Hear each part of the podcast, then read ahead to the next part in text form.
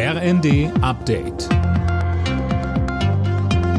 Stündlich neu. Auf den Punkt informiert. Ich bin Nanju Kuhlmann. Guten Abend. Schon am Montag ist Schluss mit dem sogenannten Umweltbonus beim Kauf eines E-Autos. Das Bundeswirtschaftsministerium hat die Förderung abrupt gestoppt. Einzelheiten von Cornelius Dreger.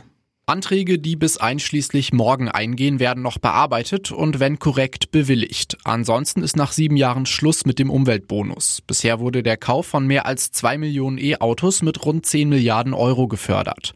Begründet wird das Ende mit dem Haushaltsurteil des Verfassungsgerichts. Aus dem Klima- und Transformationsfonds wurden 60 Milliarden Euro herausgenommen.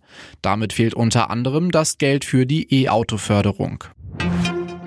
Trauer und Proteste in Israel. Nach der versehentlichen Geiseltötung im Gazastreifen haben sich hunderte Demonstranten vor dem Verteidigungsministerin in Tel Aviv versammelt. Uwe Schimonek berichtet. Israels Ministerpräsident Netanyahu sprach von einer unerträglichen Tragödie, während hunderte Menschen auf die Straße gingen. Die Demonstranten forderten ein neues Abkommen mit der Hamas zur Freilassung der Geiseln, die noch in der Gewalt der Terroristen sind.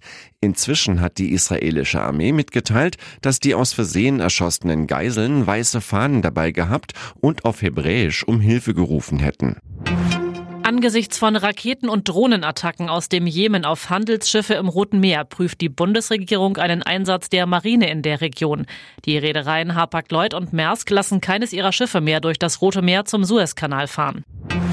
Leipzig bleibt in der Bundesliga auf Champions League Kurs. Leipzig gewann gegen Hoffenheim 3 zu 1. Dortmund hat durch ein 1 zu 1 in Augsburg dagegen Punkte liegen lassen. Außerdem spielten Mainz Heidenheim 0 zu 1, Bochum Union Berlin 3 zu 0 und Darmstadt Wolfsburg 0 zu 1.